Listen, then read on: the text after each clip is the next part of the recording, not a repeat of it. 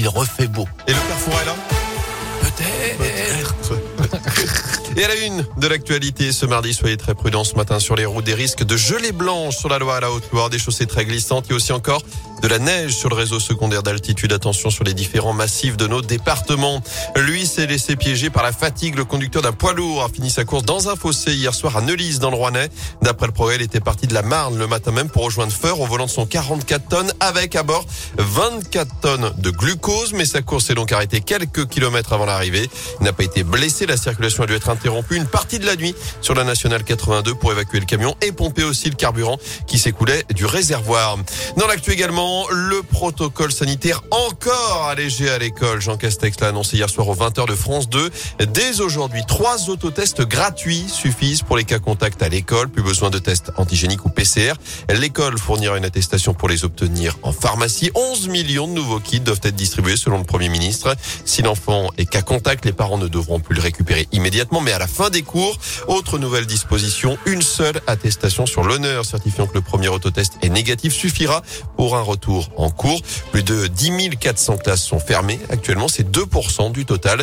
L'annonce a été accueillie de manière très mitigée par les syndicats qui appellent tout de même à la grève jeudi pour dénoncer ce protocole sanitaire dans les écoles. Le passe vaccinal lui est arrivé au Sénat. Hier, il a été présenté en commission des lois. Les sénateurs devraient l'adopter, mais avec des ajustements par rapport à l'Assemblée. Par ailleurs, les autorités sanitaires ne sont pas favorables à une généralisation des masques FFP2. Aucune étude scientifique ayant prouvé que cette mesure aurait un impact positif à l'échelle de la population.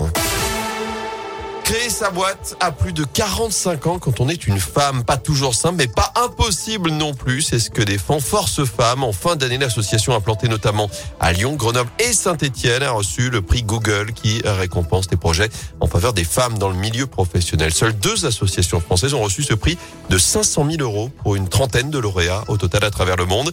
De quoi permettre à Force Femmes de se développer encore pour aider les femmes de plus de 45 ans à retrouver un emploi et pourquoi pas donc créer leur propre entreprise. défense il se confirme, c'est ce que nous explique Véronique Morali, la présidente de l'association. C'est renforcé euh, après la crise du Covid, les changements de vie, des femmes qui euh, quittent leurs entreprises pour euh, penser d'autres projets, le faire à deux. Mais ça n'est pas pour autant que ça reste facile à faire.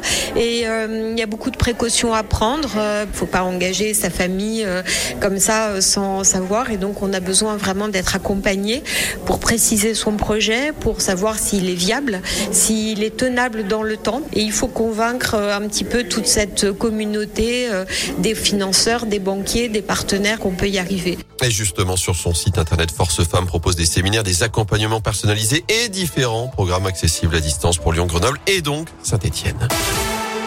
En foot, ça s'agite en coulisses chez les Verts après l'arrivée de plusieurs renforts pour ce mercato d'hiver. Les dirigeants stéphanois restent actifs sur le marché des transferts. Plusieurs départs pourraient être enregistrés dans les prochains jours. Celui d'Ignacio Ramirez en Uruguay précis. Jean-Philippe Crasso lui aurait des touches en Ligue 2 selon le programme et son départ serait conditionné à une arrivée, peut-être celle de Jean-Philippe Mateta. Mais l'attaquant prêté aujourd'hui à Crystal Palace par Mayence est convoité également par d'autres clubs, Bâle et Newcastle notamment selon Canal+.